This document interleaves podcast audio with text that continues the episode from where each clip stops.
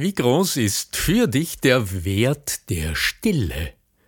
Vielleicht erlebst du sie manchmal als belastend, vielleicht auch als Segen. Welche Bedeutung sie jedenfalls in unserer Kommunikation hat, darüber sprechen wir heute. Bleibt dran. Der Ton macht die Musik. Der Podcast über die Macht der Stimme im Business mit Arno Fischbacher und Andreas Giermeier für alle Stimmbesitzer, die gerne Stimmbenutzer werden wollen.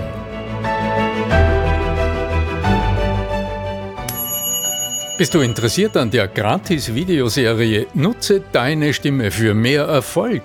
Dann gehst du einfach auf voicesales.com und ich schalte dir im Handumdrehen die drei Videos frei, okay? www.voicesales in einem Wort.com dann bis gleich im ersten Video.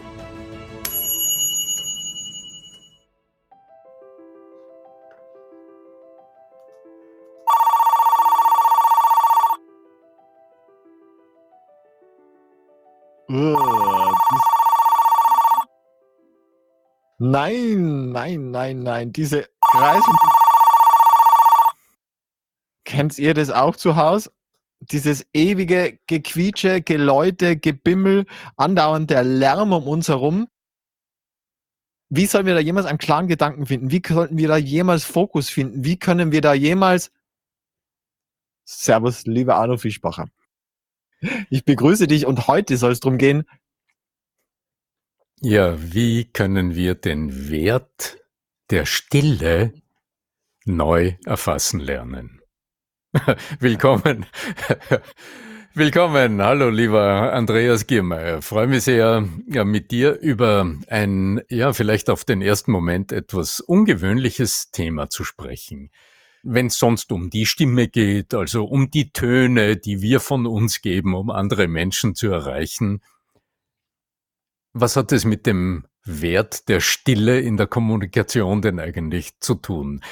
Lass uns da mal ein Fenster öffnen und lass uns mal schauen, wo spielt denn die Stille in der Kommunikation eine besondere Rolle und welchen Wert könnte man denn mit der Stille an sich verbinden? Also was lernen wir als Menschen aus der Stille? Das erste würde ich mal sagen, wir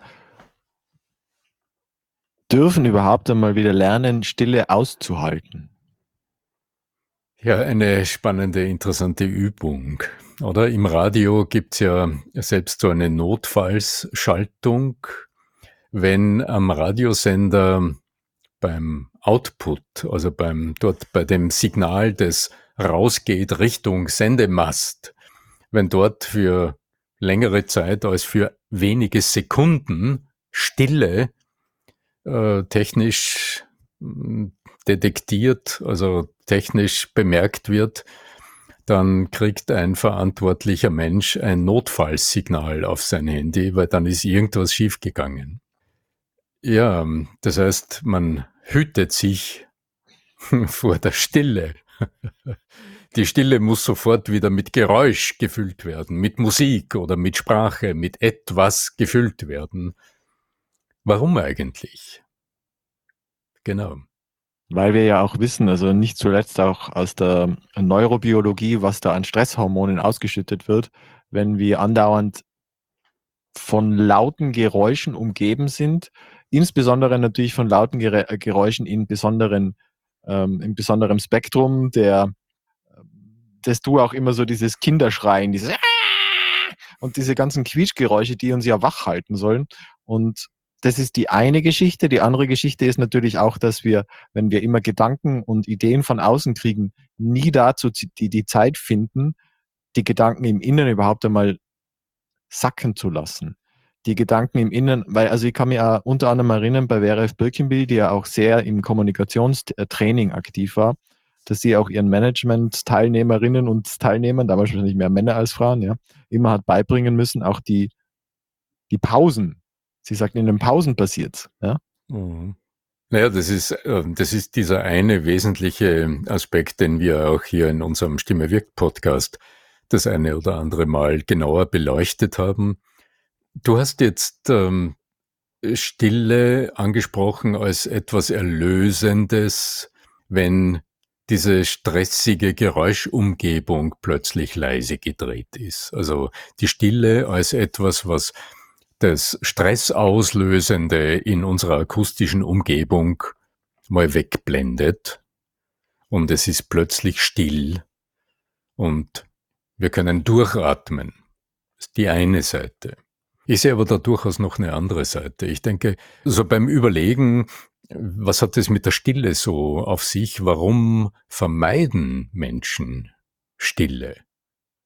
Warum siehst du, wie ich, wahrscheinlich ab und zu Menschen, die am Abend, wenn sie alleine zu Hause sind, den Fernseher aufdrehen, obwohl sie in der Küche sonst was anderes tun, damit etwas da ist, damit es nicht still ist? Naja, das hat natürlich evolutionsbiologisch und auch entwicklungsgeschichtlich vielleicht auch den Hintergrund, dass wir ja immer in Gruppen gelebt hatten, dass wir immer Teil eines Stamms waren und wenn wir alleine waren, das war dann potenziell eine Bedrohung. Mhm. Ja? Mhm. Weil alleine heißt ausgesetzt allein auch der Gefahr gegenüber. Mhm. Und in dem Moment, und wenn es nur irgendwelches Gebrabbel ist, also es gibt ja Leute, die schlafen auch mit Hörspielen ein, also auch 57-jährige mhm. Menschen schlafen mit fünf Freunden Hörspielen oder drei Fragezeichen oder, ja, oder man schläft, oder irgendwas. Man schläft vor dem Fernseher ein. Ist ja, genau, ist ja dasselbe. Ist ja auch laut rundherum, aber man schläft. Ja, ja laut im Sinne mhm. von einfach, es sind Stimmen da. Es ist, es ist dieses, dieses Hintergrundgebrabbel, da muss man ja nicht einmal hinhören. Man ist nicht alleine, ganz genau. Ich erinnere genau. mich selbst, ich habe es als, als, als Kind, habe ich sehr, sehr angenehm empfunden, wenn ich ähm, meine Eltern in der Küche miteinander sprechen hörte, da bin ich dann eingeschlafen. Ja, ganz genau, da ist jemand da, man ist nicht alleine. Ich sehe jetzt für uns Erwachsene allerdings dann noch andere, einen anderen Aspekt. Ich denke, die Stille, vor der wir uns scheuen, die lässt dann auch manchmal dieses Tosen im eigenen Kopf laut werden. Und das ist, denke ich, auch etwas, vor dem sich sehr viele Menschen scheuen, wo plötzlich der innere Dialog laut wird, dieser unreflektierte, dieses unreflektierte innere Gebrabbel, das so oft, wenn du dich damit nicht äh, schon länger auseinandergesetzt hast, so eine Tretmühle ist, die dir im Grunde nur die beschwerlichen Dinge immer vorsagt. Und diese Art von, dieses, diese Art von lautem Gebrabbel im eigenen Kopf, das ist ja auch nicht angenehm. Und das löst dann auch wieder das aus, was du als Stress beschrieben hast. Ich denke, es hat einen guten Grund, also es hat sicher verschiedenste Hintergründe, warum wir Menschen uns vor der Stille scheuen.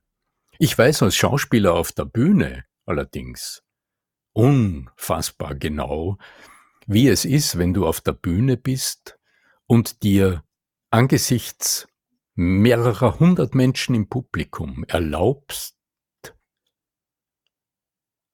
einen Moment der Stille zu schaffen. Und das sind oft die Momente, wo eine ganze Welt entstehen kann, weil dieses laute Gebrabbel plötzlich weg ist und in uns etwas entstehen kann, was vorher nicht da ist. Für mich persönlich heißt das ganz praktisch, ich liebe zum Beispiel alleine zu gehen. Und ich suche mir oft eine Umgebung, in der es nicht so laut ist, sofern das in der städtischen Umgebung möglich ist. Irgendwo in einem Park oder hm, in, in, in einer Umgebung, also einfach Mira, der Mirabellgarten in Salzburg wäre sowas ganz Banales. Da sind viele Touristen immer wieder, aber es ist nicht laut im ursächlichen Sinne. Und jetzt kann in mir plötzlich diese Stille, in diese, aus, die, aus dieser Stille heraus kann etwas entstehen. Es können neue Gedanken entstehen. Es kann sich etwas entwickeln. Und ich habe die Natur die erleben, würde ich dazu Ideen. auch sagen. Ja, Natur, ja. ja. Also ich erinnere mich, weil ich ähm, mir ist der Name jetzt eben in den Kopf gekommen in dem Zusammenhang, weil ich mir gedacht habe, ja, das ist ja eigentlich schon eine Tradition, die weit, weit zurückgeht. Und da ist mir im, Christlichen der Ignatius von Loyola im Kopf geblieben mit mhm, seinen mhm. Exerzitien. Und das ist irgendwie, äh, äh, ich glaube, Jesuit gewesen und der hat damals schon diese Exerzitien des Innehaltens, des, äh, eine Art von, was wir heute als Meditation bezeichnen würden. Media, also in die Mitte finden, ja. Und wie gesagt, der hat das irgendwann im, im, am Anfang des 16. Jahrhunderts, hat er diese, diese Exerzitien schon definiert. Und ich glaube, dass wenn das in so vielen Traditionen, ich meine, wir schauen ja in Osten immer, wir sagen immer, ja, ja, die im Osten, das sind die, die meditieren und so. Nein, das hat es genauso in unserer Kultur genauso gegeben, auch im christlichen Raum. Ja? Das Schweigen. Ja, okay. aber es setzt genau das voraus. Also ich denke, ähm, dieses, dieses äußere und das innere Gebrabbel mal abebben zu lassen. Also ich denke, von jetzt auf dann, also von 100 auf 0 wird es kaum gelingen. Ähm, ich habe auch äh, in meinem Kundenkreis Menschen, die ab und zu genau das tun. Die gehen dann für, für einige Tage ins Kloster, um dort zu schweigen. Es klingt immer ein bisschen paradox, wenn man so hört, aber das ist genau das, was du ansprichst. Das kommt aus dieser Tradition, wo du ja nicht nichts erlebst. Das Gegenteil ist der Fall. Genau, ja. das ist das, was du vorhin auch angesprochen hast. Wo immer du bist, hörst du ja etwas. Die Stille ist ja manchmal beredt, könnte man sagen. Ja, du hörst entfernte Geräusche. Also selbst wenn du in einer Umgebung bist, die verhältnismäßig still ist, was halt ja nicht überall gegeben ist, aber selbst wenn du mal irgendwo in der Einschicht bist oder irgendwo in, in einem Haus in der Natur oder in einem Kloster, das weit weg von allem Gebrabbel ist, dann wirst du trotzdem etwas hören. Und jetzt kommt es zutage, was mir beim Nachdenken über die Stille als allererstes eingefallen ist. Nämlich, dass unser Ohr, also unser Gehör, so muss man sagen, ja nicht in jedem Moment gleich sensibel hört. In der Tontechnik, ähm, also ich weiß es noch aus der Zeit, in der ich mich mit Tontechnik beschäftigt habe, auch im Theater, da gab es an den Geräten immer den Eingangsimpedanzregler. Mhm. Also wenn du in, ähm, ich weiß nicht was, in irgendeinen Verstärker ein Mikrofon einsteckst, dann ist zwischen dem Eingang und der Verarbeitung ein kleines Potentiometer, also so ein kleiner Regler. Und mit dem Regler wird reguliert, wie laut, also wie massiv kommt jetzt das, was von außen kommt, überhaupt herein in uns. Und das kann man entweder leiser drehen oder Richtung Aufmerksamkeit drehen. Und es ist tatsächlich so, wenn es rundherum laut ist, dann reguliert unser innerer Eingangsimpedanzregler herunter. Das heißt, je lauter die Umgebung ist, desto weniger nehmen wir genau genommen wahr.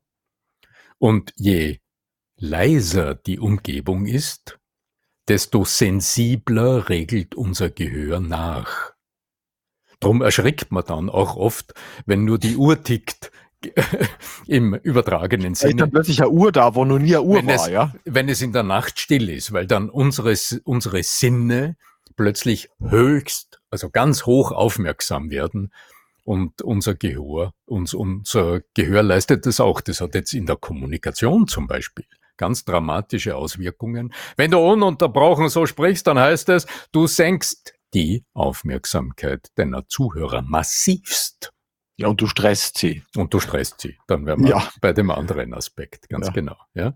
Stichwort auch Spiegelneuronen. Ja, ja. So ist es. Und je mehr Pausen du dir gönnst und deinen Zuhörern gönnst, das erlaubt dem Gehör deiner Gesprächspartner wieder bereit zu sein, auch für leise Töne. Und das bezieht sich jetzt, also das hat ja nicht nur mit dem Gehör zu tun, sondern unsere Sinneswahrnehmung reguliert ja ganz komplexe Vorgänge in uns. Das heißt, je massiver die Eindrücke sind, die deine Gesprächspartner erhalten, desto weniger eigene, eigenes Schaffen ist in denen möglich. Je mehr du sie zudonnerst mit Worten, mit Sätzen, mit Informationen, mit Bildern, mit PowerPoint und ununterbrochen Input, desto weniger eigenes Schaffen erlaubst du in den Köpfen deiner Zuhörer und Gesprächspartner. Hast du Interesse an der kostenlosen Videoserie Nutze deine Stimme für mehr Erfolg? Dann geh einfach auf voicesales.com und ich schalte dir drei Videos frei, die dir zeigen, wie es geht. Warum nicht gleich ausprobieren? www.voicesales.com Letztlich aber. Kommt die, die Zielstellung drauf an. Wenn jemand nur schnell über den Tisch sehen will, ja, ja, ganz genau. Dann, ja, dann, Power, dann Power, überfordern mit ganz viel PowerPoint und ganz viel Yes und alles für die und laut und, und sofort unterschreiben. Ja, ja. ja. wenn du, wenn du aber von deiner inneren Einstellung her dein Geschäft anders siehst und auch Kommunikation anders verstehst, also auch verstanden hast, dass es letztlich immer um die eigenständigen selbstgewählten Entscheidungen der anderen geht, wenn es nachhaltig sein soll, wenn das Commitment auch länger an, anhalten soll. Ja, dann braucht Returning Customer. Ja. Returning, dann braucht's dieses Innehalten, dann braucht's auch zwischendurch diese Momente der Stille, damit das eigene in den Köpfen der anderen entstehen kann, reifen kann, heranwachsen kann. Also dass das dort aus dem Nichts auftauchen kann, wie die guten Ideen, die man oft hat. Also ich habe sie ab und zu, wenn ich in der Badewanne liege und wenn es rundherum still ist und ich nur das Plätschern höre, dann plötzlich merke ich, wie meine Gedanken anfangen zu sprudeln und da habe ich Ideen und Schmiedepläne in dieser Stille, die um mich herum ist. Wie durch Stille eine Menge an Kunden auf dich zukommen, ja. Hm. Der Wert der Stille, das ist das, worüber wir heute gesprochen haben, ganz genau. Ja. Also vielleicht, wenn du zuhörst und sagst, okay, ist ein Aspekt, dann mh, hm, lege ich gerne nahe, überprüfe für dich, was sind denn die stille Momente, die dir auf der einen Seite selbst gut tun? Wie verschaffst du dir die? Also was ist nötig, damit es zu diesen stillen Momenten in deinem Leben kommt? Wie immer die auch ausschauen, ob sie, ob es die Natur ist, ob es eine heiße Badewanne ist oder eine kalte Dusche kann eine kalte sein. Dusche ist ganz genau oder ob es einfach nur diese halbe Minute ist des Ortswechsels zwischen deinem Office, deinem Büro und dem Meetingraum, ob es nur dieser kurze Moment der Stille des, Innen, des Innehaltens ist oder ob es, was jetzt die zwischenmenschliche Kommunikation betrifft, diese Momente des Innehaltens sind, sei es jetzt als Sprechpausen oder sei es auch dieses Innehalten, dieses auf den Boden aufkommen eines Gespräches, wenn alles gesagt ist, mal fürs Erste. Und dann so eine Generalpause entsteht, so wird man es in der Musik nennen, die dem Gesprächspartner erlaubt, alles, was bisher gesagt wurde, nochmal sich durch den Kopf gehen zu lassen. Und wie oft taucht dann aus dem Nichts diese eine entscheidende verbliebene Frage auf, die du dann von deinem Gegenüber hörst, der dann sagt, ja, aber da eine Frage habe ich noch. Und genau, und wenn dieser stille Moment nicht entstanden wäre, dann wäre die Frage nie gestellt worden und du hättest deine gute Antwort, die am Schluss zur Vereinbarung führt, nie geben können. Ich habe jetzt gerade an Columbo denken müssen. Erinnerst du dich noch an ja, diesen großartig. Detektiven? der ist immer schon gegangen. Er, er, er, also erstens, er war extrem höflich in jeder Situation. Also egal, ob das der Massenmörder war, Sir, ja. Und dann ist er gegangen und dann war er schon bei der Tür draußen und dann Ah, eine Frage noch, eine Frage noch. Ist er noch was? Ja. ja, genau. Dieser entscheidende Moment mit, schon mit der Türklinke in der Hand, ganz genau, im Trenchcoat. ich weiß deinen Vornamen gar nicht mehr. Ich, hat der, der sicher einen gehabt, ja, aber, ja. Ähm, Columbo. Ähm, ja, der Herr, Columbo, Frau hat er auch gehabt, ja, und der Auto. Ja. genau. Ja, lieber Andreas. Ich äh, bedanke mich ganz herzlich für äh, ganz viel Lautstärke bei einigen an Stille. Und äh, ich glaube, dass äh, vielleicht ihr am Anfang gar nicht gedacht hättet, dass Stille auch nur das geringste mit äh, einem äh, kontinuierlichen Kundenzustrom zu tun haben könnte. Aber offenbar, und wenn man das so befolgt, wie wir das heute gesagt haben, dann könnte das tatsächlich dazu führen, dass äh, manch Kundenbeziehung enger wird, manch Kundenbeziehung tiefer werden kann und vielleicht auch manch Kundenbeziehung nicht zustande kommt, weil es die gar nicht aushalten. Aber das sind Kunden, die du eh nicht hättest haben wollen. Ne? Weil die sind beim Wettbewerb vielleicht besser aufgehoben. Das mag sein. Ja, genau. Und diese Entscheidungsmöglichkeit überhaupt aufzutun, denke ich, das lohnt für jeden Selbstständigen und für jeden Dienstleister, keine Frage. Lieber Andreas, danke dir für unser Gespräch heute. Möge die Macht der Stimme mit euch sein und heute müssen wir fast sagen, möge die Kraft der Stille mit euch sein. Euer Arno Fischbacher.